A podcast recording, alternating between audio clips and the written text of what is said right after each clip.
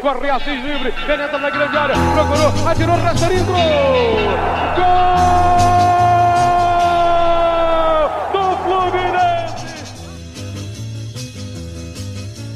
Bom dia, boa tarde, boa noite, torcida tricolor. Eu me chamo Hugo Carvalho, estou aqui diretamente do estúdio online Carlos Castilho, neste domingão, dia 19, na companhia dos meus grandes amigos, começando por ele, Hugo Tati, o nosso advogado. Boa noite, Xará. Boa noite, Hugo. Bom dia, boa tarde, boa madrugada, né, aos nossos ouvintes, também aos nossos meus companheiros aqui de bancada.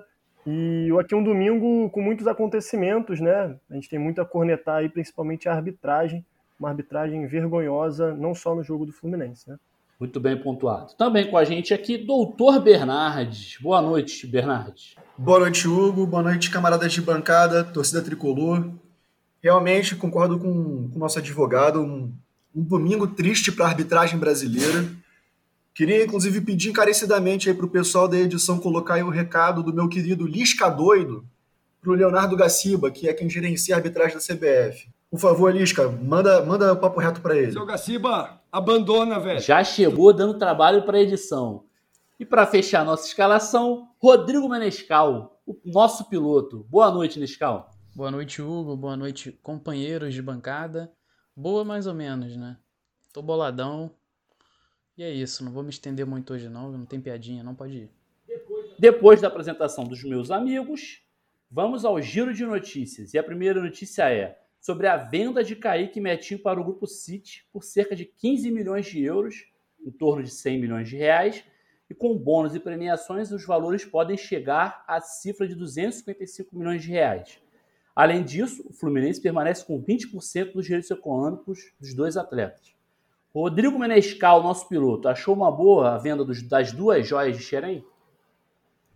Cara, vale lembrar que. Vamos começar que vale lembrar que o grupo responsável pela venda do Metinho e do Kaique é o Pro Manager, né?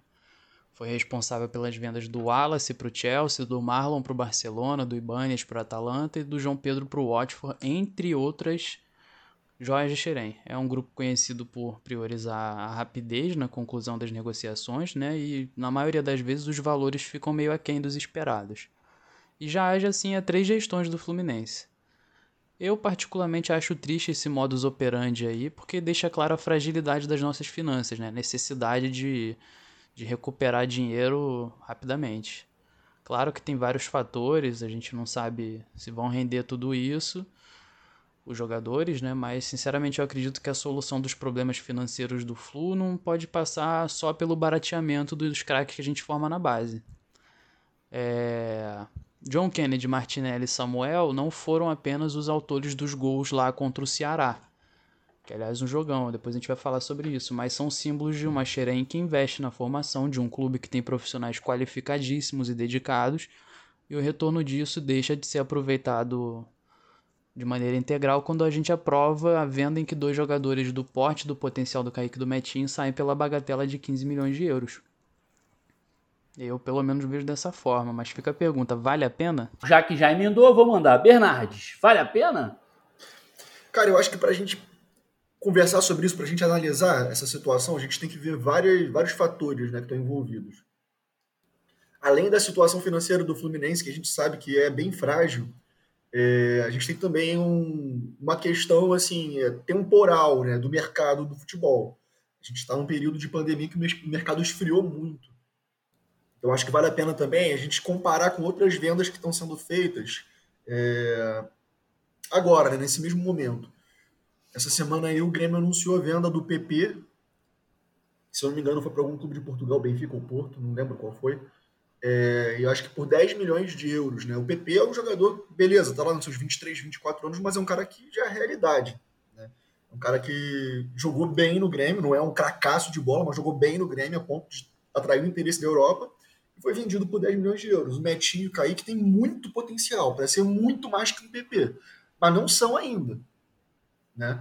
É, se a gente olhar para a história recente do Fluminense, de promessas que é, a gente chegou a acreditar é, fielmente que seria o próximo Pelé, o próximo Neymar. Quantos que não floparam, né?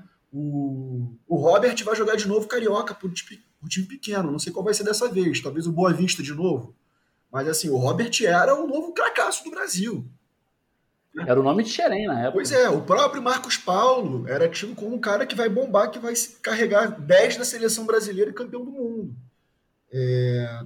Então, assim, é... eu acho que esses fatores a gente precisa pensar é, bastante a respeito deles. Eu concordo com, com o Menescal é...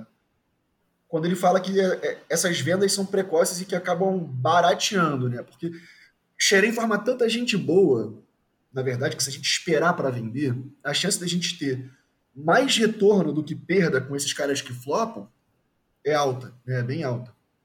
Mas aí entra o fator da situação financeira do Fluminense. Né?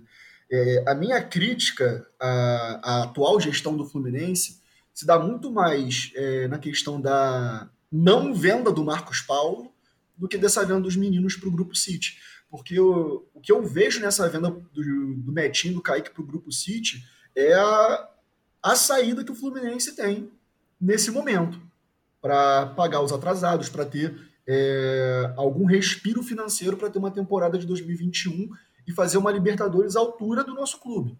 Né? É, se a gente parar para pensar, o Fluminense poderia manter o Metinho e Kaique, mas vender esses moleques que já estão surgindo no profissional. Né? Alguém ia ter que ser vendido. E eu não sei até que ponto também valeria a pena. É uma aposta, né? ninguém tem como saber. É uma aposta. É, até que ponto valeria a pena desmontar um time que agora está apresentando um futebol de razoável para bom, né? Até o primeiro tempo desse jogo de hoje, estava todo mundo bastante satisfeito com o futebol desse time. É, e isso para apostar nesses dois moleques que têm muito, muito potencial é, pela frente, mas que a gente não sabe se vão é, aflorescer ou não. Então, assim, eu, eu tenho esse cuidado ao olhar para essa situação e criticar essas vendas. Assim, eu acho que o trabalho de gestão no Fluminense tem que ser feito com muito cuidado, muita responsabilidade. É, e o que o Menescal falou, eu estou me alongando demais, desculpa, gente, mas só para completar, o que o Menescal falou desse grupo Pro Manager, o perfil deles combina demais com a, situação do Fluminense. Né? E, e talvez não pareça para a torcida, mas hoje, nesse momento, é um ganha-ganha.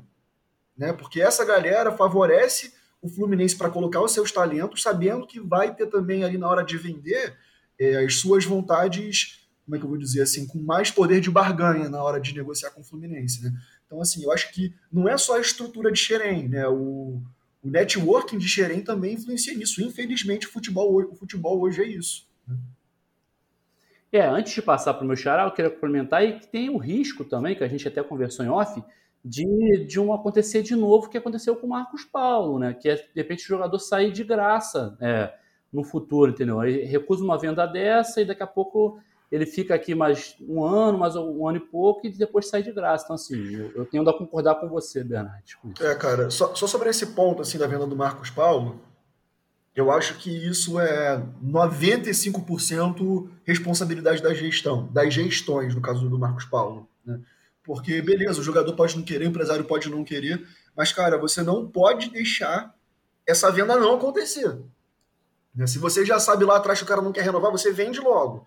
Se você vê que está na dúvida, você precisa renovar o contrato. É, eu sei que é uma situação difícil, eu sei que o Mário lá tem um milhão de argumentos, mas é uma situação difícil que todos os clubes do Brasil passam, né, de assédio forte da Europa. Então, assim, não pode acontecer de um jogador como o Marcos Paulo sair de graça como saiu, como, como tá saindo. Né? É, eu acho que no caso do Metinho e do Kaique, esse risco, entre muitas aspas, não é tanta justificativa assim, porque eles são novos ainda e eles têm também. É, o Fluminense tem poder de barganha para renovar com eles e para colocar eles na vitrine do futebol mundial ainda. Né? É, só para colocar esse parênteses, assim, porque realmente na questão da, da venda do Marcos Paulo, da não renovação dele, é algo que eu, eu não consigo ver nenhuma justificativa plausível para a gestão. Só complementando aí, é, o que eu quis exemplificar é que, no caso do Marcos Paulo, certamente se vendessem lá atrás, como você falou, por um valor que de repente a torcida não agradasse a torcida, talvez a torcida estaria reclamando até mais do que a gente está, porque a gente, que algumas Sim. pessoas estão reclamando aqui hoje. E aí, Xará, o que você achou da venda do, dos garotos aí? Olha, eu acho, concordo bastante com os pontos que o Menescal e o Bernardes trouxeram. Acho que é, para a gente analisar uma venda como essa, é uma venda complexa, né, uma transação complexa e que envolve muita coisa e, e exige um cuidado nosso. A gente vê nas redes sociais é, muitas críticas feitas de forma muito leviana, né? E eu acho que a gente tem que ter um cuidado é, para analisar considerando todos esses fatores. Eu acho que é, só para tentar resumir aqui a minha posição, sem tentar repetir também o que o Menescal e o Bernardo já, já falaram. Mas a, o fator finanças do clube é um fator é, central. E assim, isso não é um problema só do Fluminense. Né? Essa questão da vulnerabilidade dos clubes perante investidores do futebol e clubes maiores é um problema que perpassa por vários outros clubes, não só o Fluminense. E é um problema estrutural, assim, é meio que é, a gente faz, fazendo um paralelo, a gente está no capitalismo periférico e o Fluminense, assim como vários outros clubes, ficam muito vulneráveis nessas transações e dependem da venda de jogador. É muito. Assim, a gente não pode ter é, a ilusão de que a gente vai passar uma temporada inteira sem vender nenhum, nenhum atleta, né? Deixa eu te interromper, o Fluminense está inserido numa realidade socioeconômica. É e isso, aí, assim, né? com, aí eu vou puxar o gancho já porque o Bernardo falou, para não, não me alongar muito também. É, a gente vender esses dois atletas que têm 17 anos, que foram sim destaque, mas que não é certo que eles vão prosperar e vão render muito mais depois. A venda é de 15 milhões no total, no, de, de início, mas pode render mais com os bônus, que são bônus que a maior parte deles são bastante factíveis. Então, assim, é, e você podendo assim garantir a permanência de Martinelli, a permanência de outros Calegari, a permanência de outros jogadores que serão fundamentais na disputa da Libertadores, para mim eu acho que Obviamente que a gente não aceitaria uma venda muito aquém, mas considerando o contexto de pandemia, o contexto financeiro do Fluminense e essa questão da vulnerabilidade do clube, eu acho que não foi uma venda ruim, não. É, eu também concordo aí com você nessa. E aí agora vamos à segunda notícia. Essa eu preferia nem dar de tão bizarra, mas vamos lá. Regulamento do Campeonato Carioca prevê multa para quem utilizar times sub-23 ou reserva no Carioca mesmo, né, na partir da terceira rodada da competição. Então, como, você, como já disse, é tão absurdo que eu nem sei muito o que dizer, vou passar a bola para vocês. Bernardes, o que você tem a dizer aí sobre a, essa, esse regulamento do Campeonato Carioca aí? Produção, posso pedir outra vinheta? Tá podendo Bota tudo. o Fred para falar aí, por favor. Gente, sabe. o Campeonato Carioca tem que acabar. Acaba, Carioca.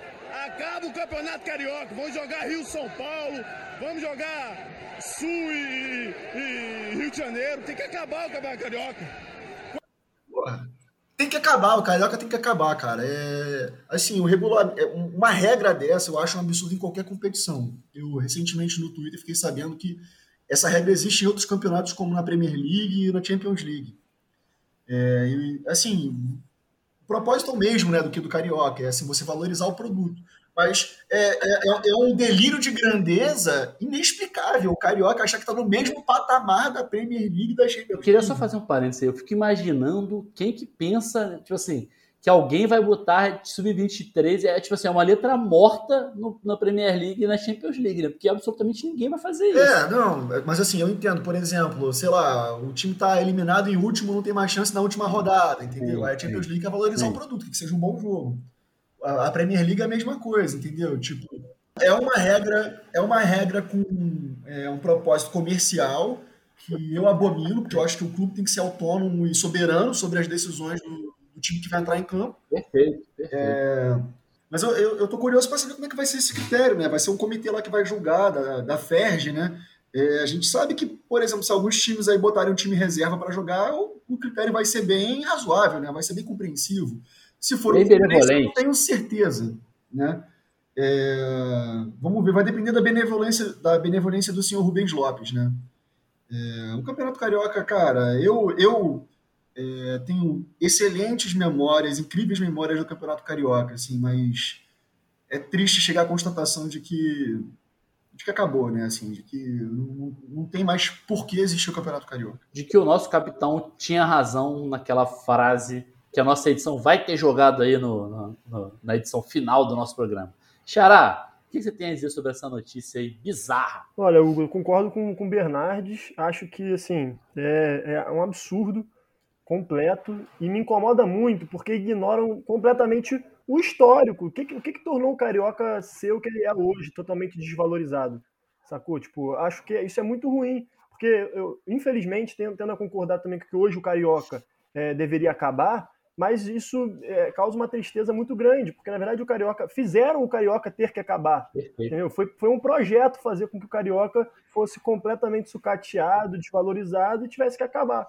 Aí agora tem que botar o time titular. Mas quem, a quem interessa colocar o time titular num campeonato tão, tão patético quanto, quanto esse, sabe? Sim, e outra coisa que eu lembrei aqui, desculpa interromper, é, se o cara do Sub-23 for bem, é, é escroto pra caralho com ele, né, cara? Tipo assim, o cara tá jogando bem não pode ser considerado titular, tá ligado? Exato. tipo, quem é que vai dizer que ele não é titular o que ele é, tá ligado? Porra, isso, isso não existe. É, é uma parada completamente subjetiva, né, cara? Mas vai lá, desculpa, Chara. A gente pensa, a pensa exatamente nisso. No, o, qual é o no plano ideal? A gente pensa num, num, elenco que não haja, tipo, obviamente que existem jogadores que são é, prioridade ali na escalação mas um elenco que tenha uma rotatividade que seja uma rotatividade saudável, não tem essa divisão, olha, você é necessariamente do time reserva, você é encaixotado no time reserva, você não, você é titular. E aí, assim, o que me, só para concluir já, é, o que me incomoda também é a subjetividade, está no regulamento que existe uma exceção para essa escalação, que é o justo motivo. E assim, o que, que é o justo motivo? Para mim é um justo motivo colocar o, o Sub-23, porque o campeonato é uma merda. Pronto. Então, é isso. Vocês, é family friendly. Vocês estão abusando do palavrão, gente. É family friendly. Nescal, o que, que, você acha aí dessa, desse regulamento maravilhoso, para não dizer o contrário, do nosso campeonato carioca? Cara, eu faço das palavras do Fred, do Bernardino e do Otati as minhas. Ainda complemento com o Ferdi, vá se fuder. É family friendly o programa, mas esse tipo de notícia me obriga a ser grosseiro, né? Isso é um completo absurdo. Eu sinceramente espero que os responsáveis por essa brilhante ideia vão para aquele lugar. No ano em que o calendário mais bagunçado do mundo fica mais bagunçado ainda, eles conseguem meter uma dessa. É mole o negócio desse segue aí que eu já tô puto de novo, cara. É porque é porque ainda tem isso, né, cara? Assim, a gente o, o ano de 2020, entre aspas, temporada de 2020, tá acabando em fevereiro, sabe? Então, assim, já é um ano muito mais curto do que o habitual. Ainda cria uma regra dessa é. um elenco como o nosso, por exemplo, que tem jogadores mais, mais velhos, tem o um elenco mais curto, então você vai ter, de repente, traz a garotada para poder fazer uma mescla, enfim. Aí você limita baseado em quê, né? No justo motivo, como o meu Xará falou. Fala aí, Xará. Não, e justo motivo que eu tenho certeza, já vou, ó, depois não me chamem de previsão, Previsão, é, não me previsão. chamem de mandinar mas eu tenho certeza absoluta que vai ter um clube no Rio que vai ter justo motivo, assim, open bar de justo motivo. Quem será? Os outros, os outros ó, mas vai ter um que vai ter open bar. cara, eu vou te falar, para qualquer torcedor do Fluminense, cara, um, uma brecha começa no regulamento da FERJ é de deixar da careca, mesma... com todo respeito ao e da mesma forma, só complementar uma coisa aqui, que esse time vai ter justo motivo, eu tenho certeza absoluta, vou fazer a previsão aqui também, que o Fluminense não vai ter justo motivo nunca, o campeonato inteiro.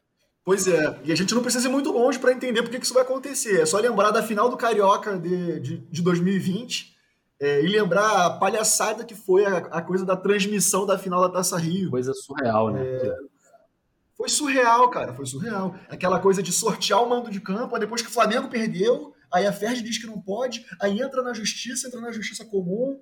Uma palhaçada, né, cara? É um circo completo. É isso. Então não é para citar o nome desse time aqui, porque nem, primeiro que nem precisa. E segundo que a gente fala de futebol, a gente não fala de remo. não, realmente é difícil. Agora vamos ao tema principal. O Fluminense conseguiu a tão desejada vaga para Libertadores, né? Estamos ainda em busca aí da vaga para a fase de grupos, né? E eu queria pedir a opinião dos meus amigos sobre o elenco do Fluminense para a competição internacional. Quem deveria vir, quem deve permanecer, isso, claro, tudo isso dentro das nossas possibilidades financeiras. Xará, o que, você tem a dizer sobre o nosso elenco para essa Libertadores? Hugo, vou iniciar a bola aqui, mas tenho certeza que os meus colegas vão completar e até falar melhor que eu. É, para mim, assim, primeiro de tudo, eu acho que o Fluminense tem uma base começou, a gente começou a ver agora nesse final de brasileiro uma base interessante para começar a Libertadores. É, isso não quer dizer que eu esteja hiper satisfeito com o nosso elenco, muito pelo contrário, mas acho que a gente tem que também estar tá com o pé no chão, saber a realidade do clube.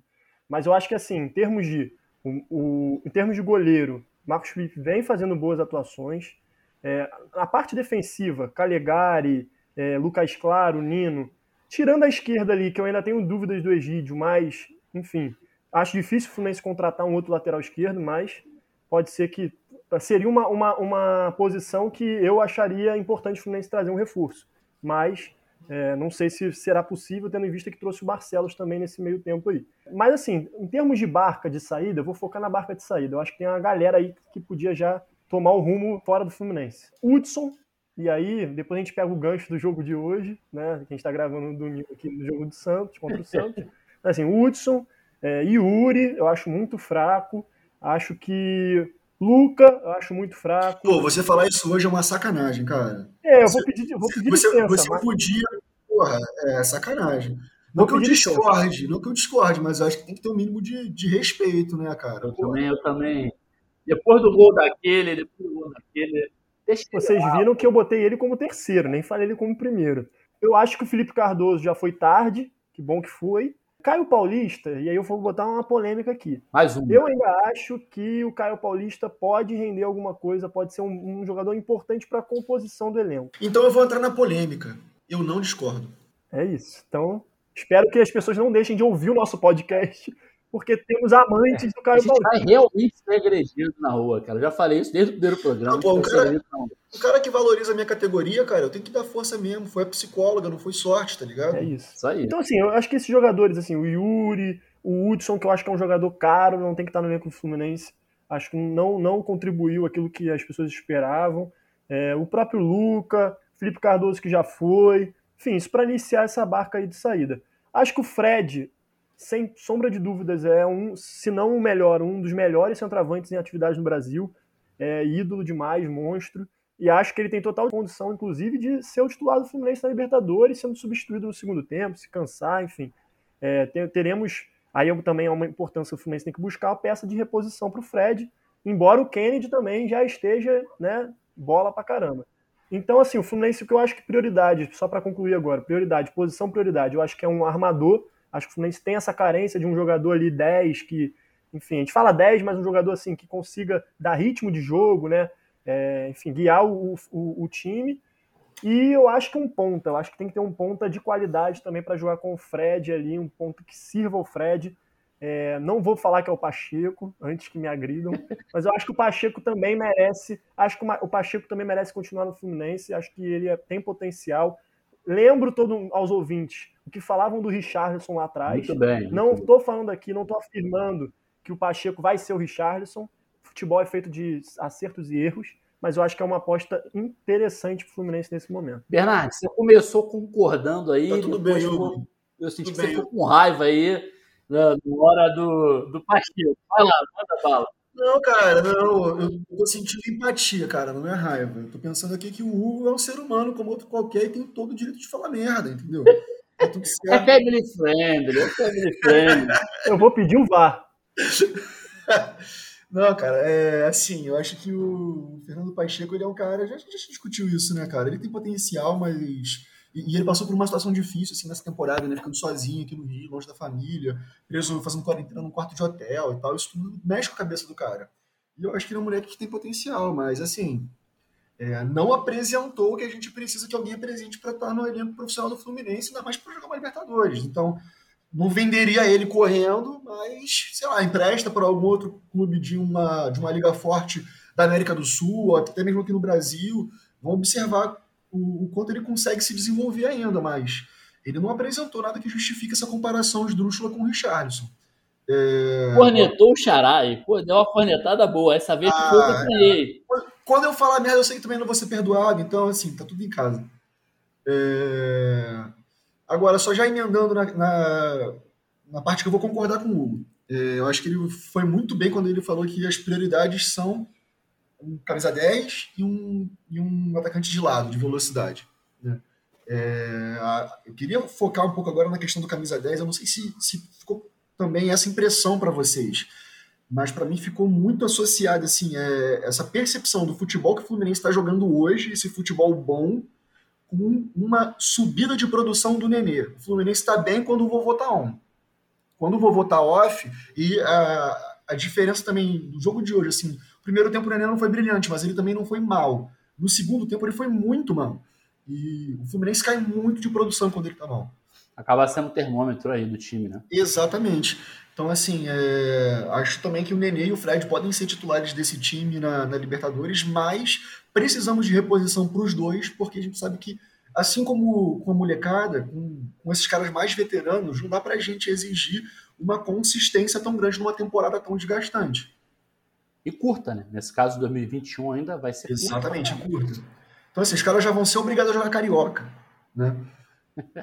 Junto com a Libertadores. Eu acho que assim, A gente vai ser obrigado a assistir o Carioca. vai lá. É, eu acho que, por incrível que pareça, o Fluminense está bem de zagueiro. É uma coisa que eu nunca achei que eu fosse falar na minha vida, mas o Fluminense está muito bem de zagueiro. Os dois titulares são incontestáveis. É... O Frazan entrou bem quando entrou no último jogo, mas vamos lá, precisa de uma amostra maior de jogos aí para a gente formar uma opinião sobre, sobre quem é ele hoje na fila do pão. É... Mas é um bom Fe... reserva. É um é. bom reserva, exatamente, é um bom reserva. E eu imagino que, assim, o, tem o Matheus Ferraz ali, que eu, sinceramente, não sou muito fã. É, ele é teve, teve vale. um lapso de genialidade ali, de brilhantismo, quando estava com o Diniz, aí se machucou e depois voltou a não jogar nada. Mas tá ali na reserva, e pode ter algum moleque também desse sub-23 ou da base, Luan Freitas, essa galera que vem da base, que eu acho que dá conta do recado também de ser reserva, né, do, do Nino e do Lucas Claro considerando que a gente tem que investir pontualmente, né? não dá para montar um elenco recheado. Então focaria reposição para o Fred, reposição para o Nenê, é, atacante de velocidade e dar uma olhada com carinho nos laterais. Né? Samuel Xavier aparentemente vem aí é, sem custos, o que é bom, definitivo. E eu acho que vai ser uma boa disputa aí com o Calegari também, porque o Calegari é um moleque bom, é talvez a, a nossa principal revelação desse campeonato mas não sei se ele está preparado para jogar uma Libertadores como lateral, é, ainda por cima, né? Lateral é uma, é uma posição muito ingrata, né? Muito ingrata. Que é, o próprio Egídio sentiu isso na pele, né? Na, nessa primeira parte dele como titular. É, na vida, cara, né? o Egídio sentiu isso na vida. Na vida, é verdade. Né? Mas aí também, né? Enfim, vou, não vou entrar aqui na análise da, da Não vai cornetar o nosso, nosso fanfarra. Não vai cornetar o nosso fanfarra. É, o Egídio ele tem uma esposa que é muito sábia, cara, então eu valorizo muito isso. É... OBS, para quem não entendeu a piada, o Egídio mesmo falou isso na entrevista coletiva dele. Pô, quem não entendeu tem que buscar entender, né, cara? É, procura na internet. E aí, Sim, desculpa, desculpa, Bernardo, completa aí. Nada, não, mas eu, eu acho que é isso, assim, as laterais precisam ser jogadas com carinho também, para finalizar. Nescal, o que, que você acha aí da nossa da nossa equipe aí para Libertadores, nosso elenco para Libertadores. Bom, eu concordo em gênero, número e degrau aí com os amigos. Não vou me estender muito, porque eles já falaram tudo que eu acho aí. Mas eu acho que lateral esquerda tem que ser olhado com carinho, porque, assim, se acontece uma lesão do Egídio, a gente vai jogar muito jogo, cara. Vai ter uma sobrecarga ali. E aí, vai Danilo Barcelos? Mas o Barcelos também teve um período bom, né, cara? Isso, isso que é complicado. Esses caras aí depois aí... eu que falo merda. Calma aí, depois eu que falo merda. o Barcelos não teve um período bom. Ele chegou aí da sua titularidade. Nunca teve um jogo bom o Danilo Barcelos. Deixa eu interromper aqui, que o Xará foi no joelho e não foi expulso. Mas vai lá, Bernardo, responde aí. Foi no joelho, mas também, né? Esse VAR aí tá tendencioso. A gente sabe que se ele fosse de outro time aí... É... Se eu fosse de outro time aí, era diferente, né, o critério. Mas, cara, que isso, cara? Como é que o Barcelos não teve jogos bons, cara, quando ele assumiu a titularidade do Egídio? Lógico Vamos deixar Minescal falar, cara. Pô, tá falando besteira aí, vai afastar o ouvinte. Não, eu realmente acho que o Barcelos teve alguns, o Barcelos teve alguns jogos que não foi de todo ruim. Ele enganou a gente ali no começo direitinho, né? Mas vamos lembrar que ele era reserva no Botafogo, né? E assim, a gente descobriu o porquê disso muito rápido. Mas no mais eu concordo com vocês. Não, aí. não, calma aí. Sem, sem, sem chapar branquice. Você é time Pacheco ou time não Pacheco? A gente quer saber essa porra. Cara, eu sou time Pacheco. Até certo ponto. É. Não, calma aí, calma aí. A gente tá entrando aqui numa falsa polarização. Primeiro, eu vou, eu vou utilizar meu direito de resposta, inclusive. Mas eu não concedi direito de resposta nenhum. Mas vai lá, pode dar Olha só, eu nunca comparei Pacheco com o Richarlison. Ah, eu não! Falei, não, Olha Irmão, só, podem, tá podem voltar tá gravado aí. Podem voltar esse episódio, eu nunca comparei. É que ele que vai editar. Eu falei o seguinte, eu falei, inclusive eu falei muito pelo contrário, não quero comparar, não estou falando que Pacheco vai ser Richardson. Falei isso com essas palavras. Agora, não pode negar que o cara tem um potencial. Você mesmo falou, Bernardo, o cara tem um potencial. Eu acho, isso aí é opinião de Hugo, eu acho que o Pacheco pode compor o elenco. Acho que para jogar um Carioca, ele pode jogar uma Copa do Brasil, dependendo do time que a gente vai jogar. Acho que ele pode compor o elenco. Entre ele e Luca, eu prefiro ele. Já falei isso em outros, em outros situações, entendeu? A gente pode discordar sem problemas. Pena que a gente não tá presencial para rolar uma, cinco minutinhos de porrada. Sem perder a amizade. É family friendly, cara. Já falei, gente. Não, não vai ter briga nenhuma. É, família de verdade briga, Hugo. o Menescal, se posiciona aí, Menescal. Desempata essa é, porra. Pacheco ou não? Cara, difícil. Eu não, eu não desgosto do Pacheco, não, sinceramente. Eu também não, sabia? Vou me meter na polêmica. Eu também não, mas concluir nesse Como diria o Nenê,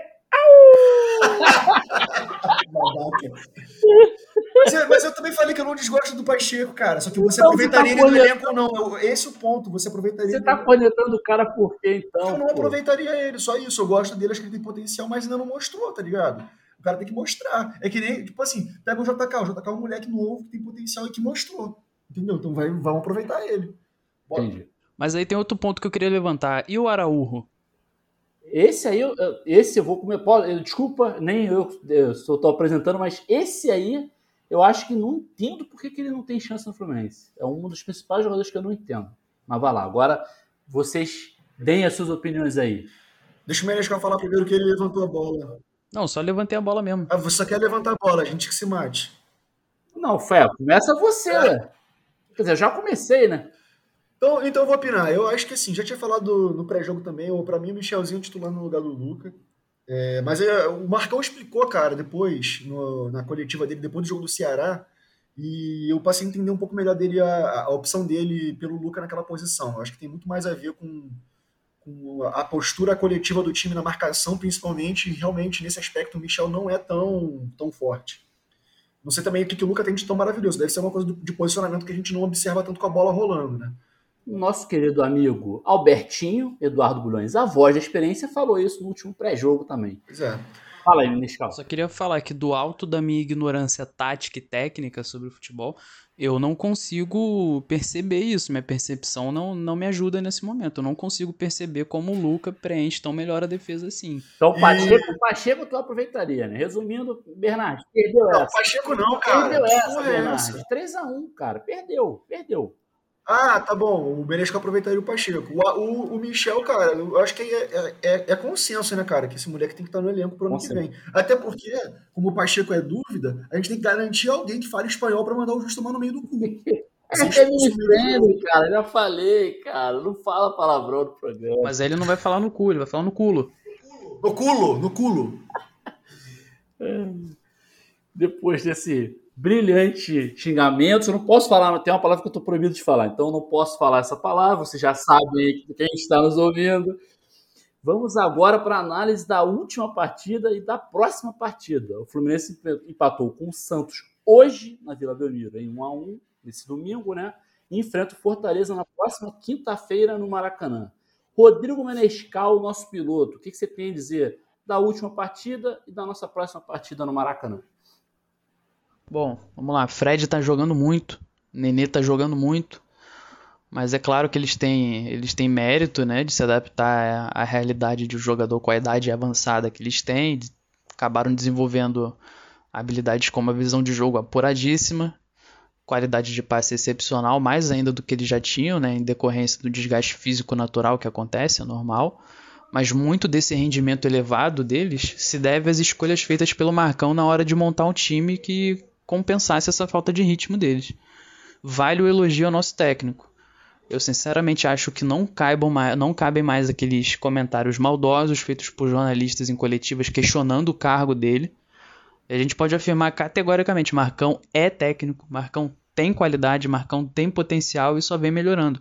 A prova disso é o nosso Aliás, histórico de partida. Desculpa interromper, Menescal. Queria mandar um abraço pro pessoal da Rádio Globo, pro Vitor Lessa, que fizeram uma baita de uma entrevista com o Marcão é, essa semana, é, que é a forma como a imprensa tem que tratar qualquer profissional do futebol, né, cara? É surreal que isso seja debatível ainda. É um absurdo, desculpa complementar também, é, vou dar minha cornetada aqui, é muito absurdo o cara ser treinador do Fluminense aí com um desempenho alto, alto, altíssimo nessa reta final aí, e ainda ter esse tipo de questionamento, gente. Pelo amor de Deus, né?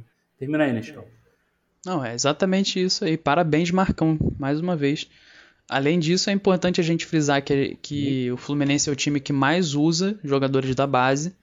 Quase metade do nosso elenco é formado pela galera de Xerém. E eu volto a bater na tecla, a gente tem que valorizar o que é nosso. Não é todo time que tem isso, uma base forte desse jeito, e a gente só chegou onde a gente chegou nesse brasileiro, graças principalmente aos jogadores formados em casa. Mais uma vez, obrigado Marcão, parabéns Marcão, por montar esse time com essa molecada sinistra, e parabéns aos nossos garotos de ouro aí que estão dando muito orgulho pra gente, né? Viva Xerém! Esse ficou claro se você perceber a diferença do Martinelli pro Hudson. Exatamente. E, aliás, o Martinelli, alguém tem notícia dele? Ele foi sério o negócio? Não, é, uma, vai ser reavaliado amanhã, falar, porque é uma torção incha muito e para reavaliar, eu sei disso, porque eu já tive torção, já operei o pé. É, sou craque de bola também. Mentira, né? Não mente para nossa, nossa, a nossa audiência. Não mente para nossa audiência. Falei, falei duas verdades e uma mentira. É, é, mas o Martinelli vai ser reavaliado amanhã. Então é isso. Esperamos que na próxima rodada contra o Fortaleza, quinta-feira às 9h30, inclusive Fortaleza ocupa a 16 posição do brasileiro, vem de duas derrotas. Tomara que a gente conte com o Calegari. Mais uma vez aí, parabéns Marcão, parabéns pra garotada. Resumindo aí, para passar a bola, parabéns ao Marcão por conseguir trocar a roda com, com o carro andando. Mais uma vez, parabéns. Cara, acho que mais do que parabéns, é obrigado, Marcão. Obrigado. Muito Isso aí. obrigado. Xará, sua análise aí da última e da próxima partida do Fluminense que fecha o Brasileirão aí. Eu concordo com o Nescau, acho que a gente tem realmente a agradecer ao Marcão. É, novamente entrou com o bonde andando. Tudo bem que ele participa no cotidiano do Fluminense, né? Ali também eu acho que a gente é, não pode achar que a contribuição dele é só nesse momento. É importante também entender que ele teve contribuição contínua antes também. Exatamente. Mas eu acho que o Marcão ele está fazendo um trabalho, inclusive, melhor do que o Daí. E pode ser polêmico isso também. Mas eu gosto mais de ver o Fluminense do Marcão. Mas a gente quase não lança polêmica aqui. Nenhuma.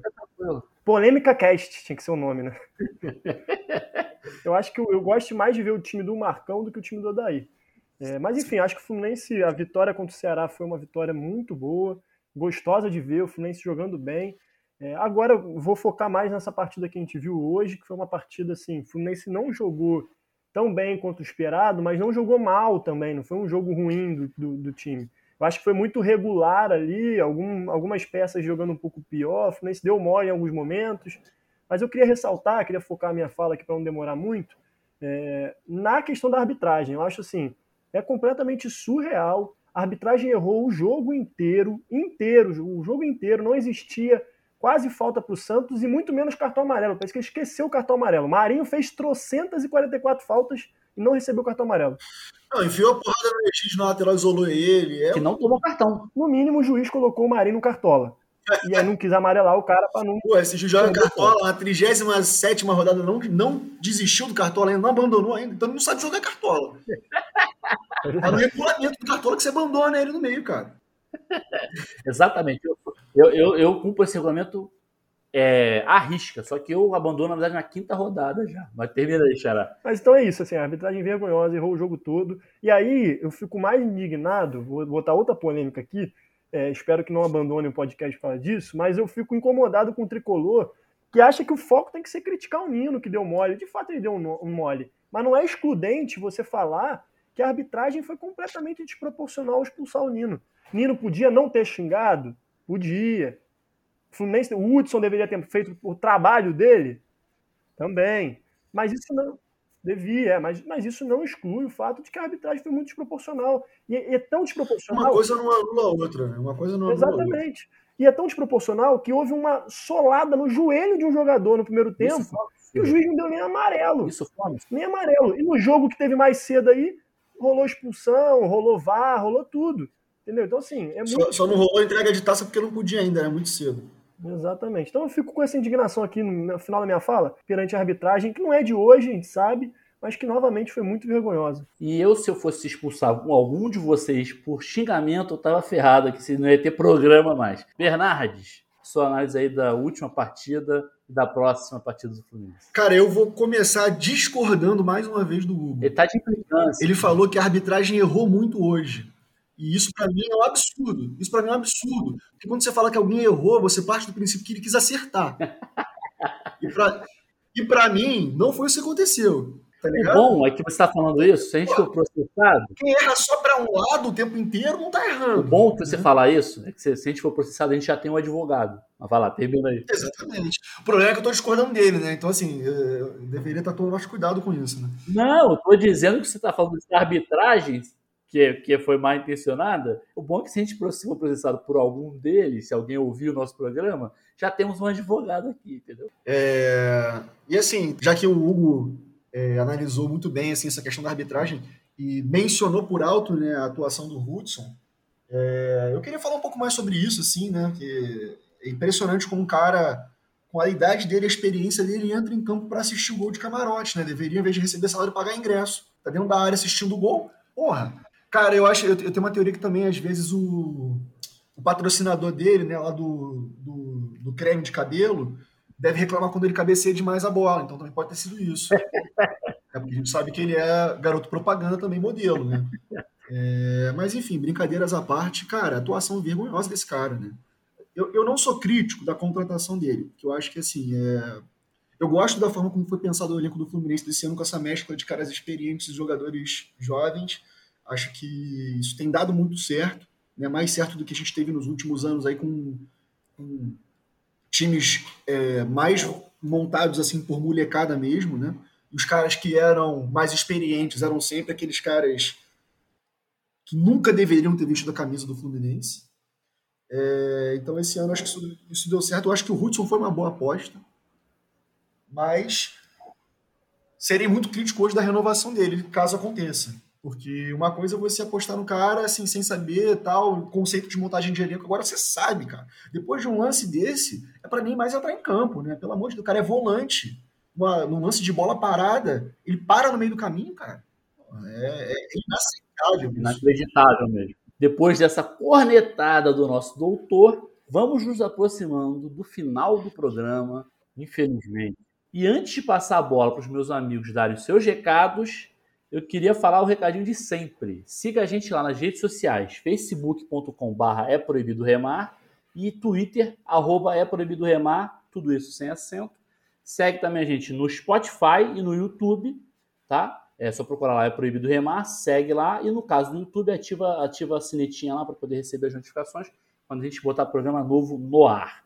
Dito isso, vamos aos recados finais. Xará, seus recados finais, boa noite e até a próxima. Boa noite, Hugo e nossos ouvintes. Né? Esse programa, o programa mais longo que a gente fez, mas é um programa super descontraído aí entre amigos, tricolores de arquibancada. Como de costume, eu não posso deixar de mandar uns abraços aqui, né? Mandar uns abraços para nossos fãs.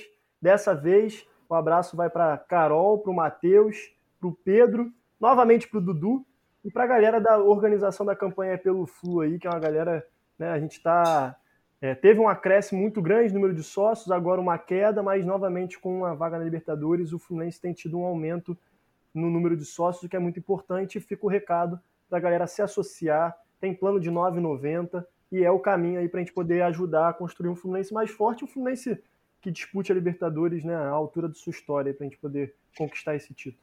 Muito bem pontuado. Fez o, para variar, fez aquela média. Depois, na média do meu xará, Rodrigo Menescal, nosso piloto. Boa noite e até a próxima. Boa noite, rapaziada. Boa noite, meus ouvintes. É isso. Vamos lá, rumo a Libertadores, uma fase de grupos da Libertadores, né? Mas antes de terminar, eu gostaria de citar Mr. Catra e dizer que o papai chegou. O papai chegou. Aê! É. Quem não entendeu aí, o senhor Hugo Vai ser papai. A mulher. Muito obrigado. Mais um tricolor no mundo. Vai Parabéns chegar aí um tricolor aí. mimado, hein, cara? Mal acostumado que já vai nascer com o time jogando Libertadores. Isso aí. Um ou uma tricolor, né? Ou uma tricolor. Fala aí, Nescau. Muita saúde para esse ser humaninho que tá chegando aí. Para quem não sabe, o Hugo é um grande negociador. Ele combinou com a esposa dele. Remadora. Exato. Que ela escolhe o nome, ele escolhe o time. todo mundo fica feliz. Depois dessa, eu já fiz o combinado aqui, já fiz o acordado aqui em casa também já. Tá tudo certo. Copiou, copiou o acordo e seguiu o baile, é isso aí. Muito obrigado, gente. Fico feliz aí pela lembrança. E tô emocionadíssimo, né? É, você ouvir o coração do seu filho ou da sua filha num, numa ultra é algo que é inexplicável. Vocês vão fazer chorar aqui. Ah... Doutor Conrad, por seus recados finais, até, até a próxima. Bom, galera, foi muito bom participar mais uma vez aqui com vocês. Queria exaltar nesse momento aqui, o, Hugo fez o jabá da campanha, né? Eu queria exaltar essa figura que é esse homem chamado Hugo Tati, que eu peguei no pé dele o programa inteiro. Mas a gente sabe que ele não faz essa campanha sozinho, mas é um cara assim com uma iniciativa sem igual, é verdade. uma vontade de fazer as coisas acontecer. Eu tenho assim, não tem a menor dúvida. Eu acho que todo mundo que está envolvido na campanha também sabe disso. Que não teria acontecido se não fosse por ele. Então, é, talvez quem esteja nos ouvindo não saiba desse, desse, desse trabalho, desse projeto que o Hugo fez, mas fica aqui a nossa exaltação a ele. Um beijo grande para o novo papai do grupo. Valeu. Que venha um tricolor ou uma tricolor aí, um tricolindo ou uma tricolinda com muita saúde. Obrigado. E possa presenciar muitos títulos do Fluminense ao nosso lado. Com certeza. E, e para terminar, queria só dizer que para os nossos ouvintes que amanhã não é dia de flu, mas não é motivo para você ficar jururu. Você vai poder ouvir. Ele insiste. Ele não ficou cara. satisfeito de botar no Twitter, cara. Eu sei que vocês gostam, por isso que eu faço. Cara, diga aí. Eu ia falar só que eles vão fazer dois Hugo chorarem no mesmo programa, né, cara? É, pois é. Vai ser o recorde de Hugo chorando no programa, no podcast. Depois deles quase me fazerem chorar aqui, quase fazerem o meu xará chorar também. Eu, Hugo Carvalho, me despeço por aqui. Espero que tenham gostado. Nos vemos no próximo episódio. Saudações tricolores. Corre Assis livre, penetra na grande área, procurou, atirou, rastreiro, gol!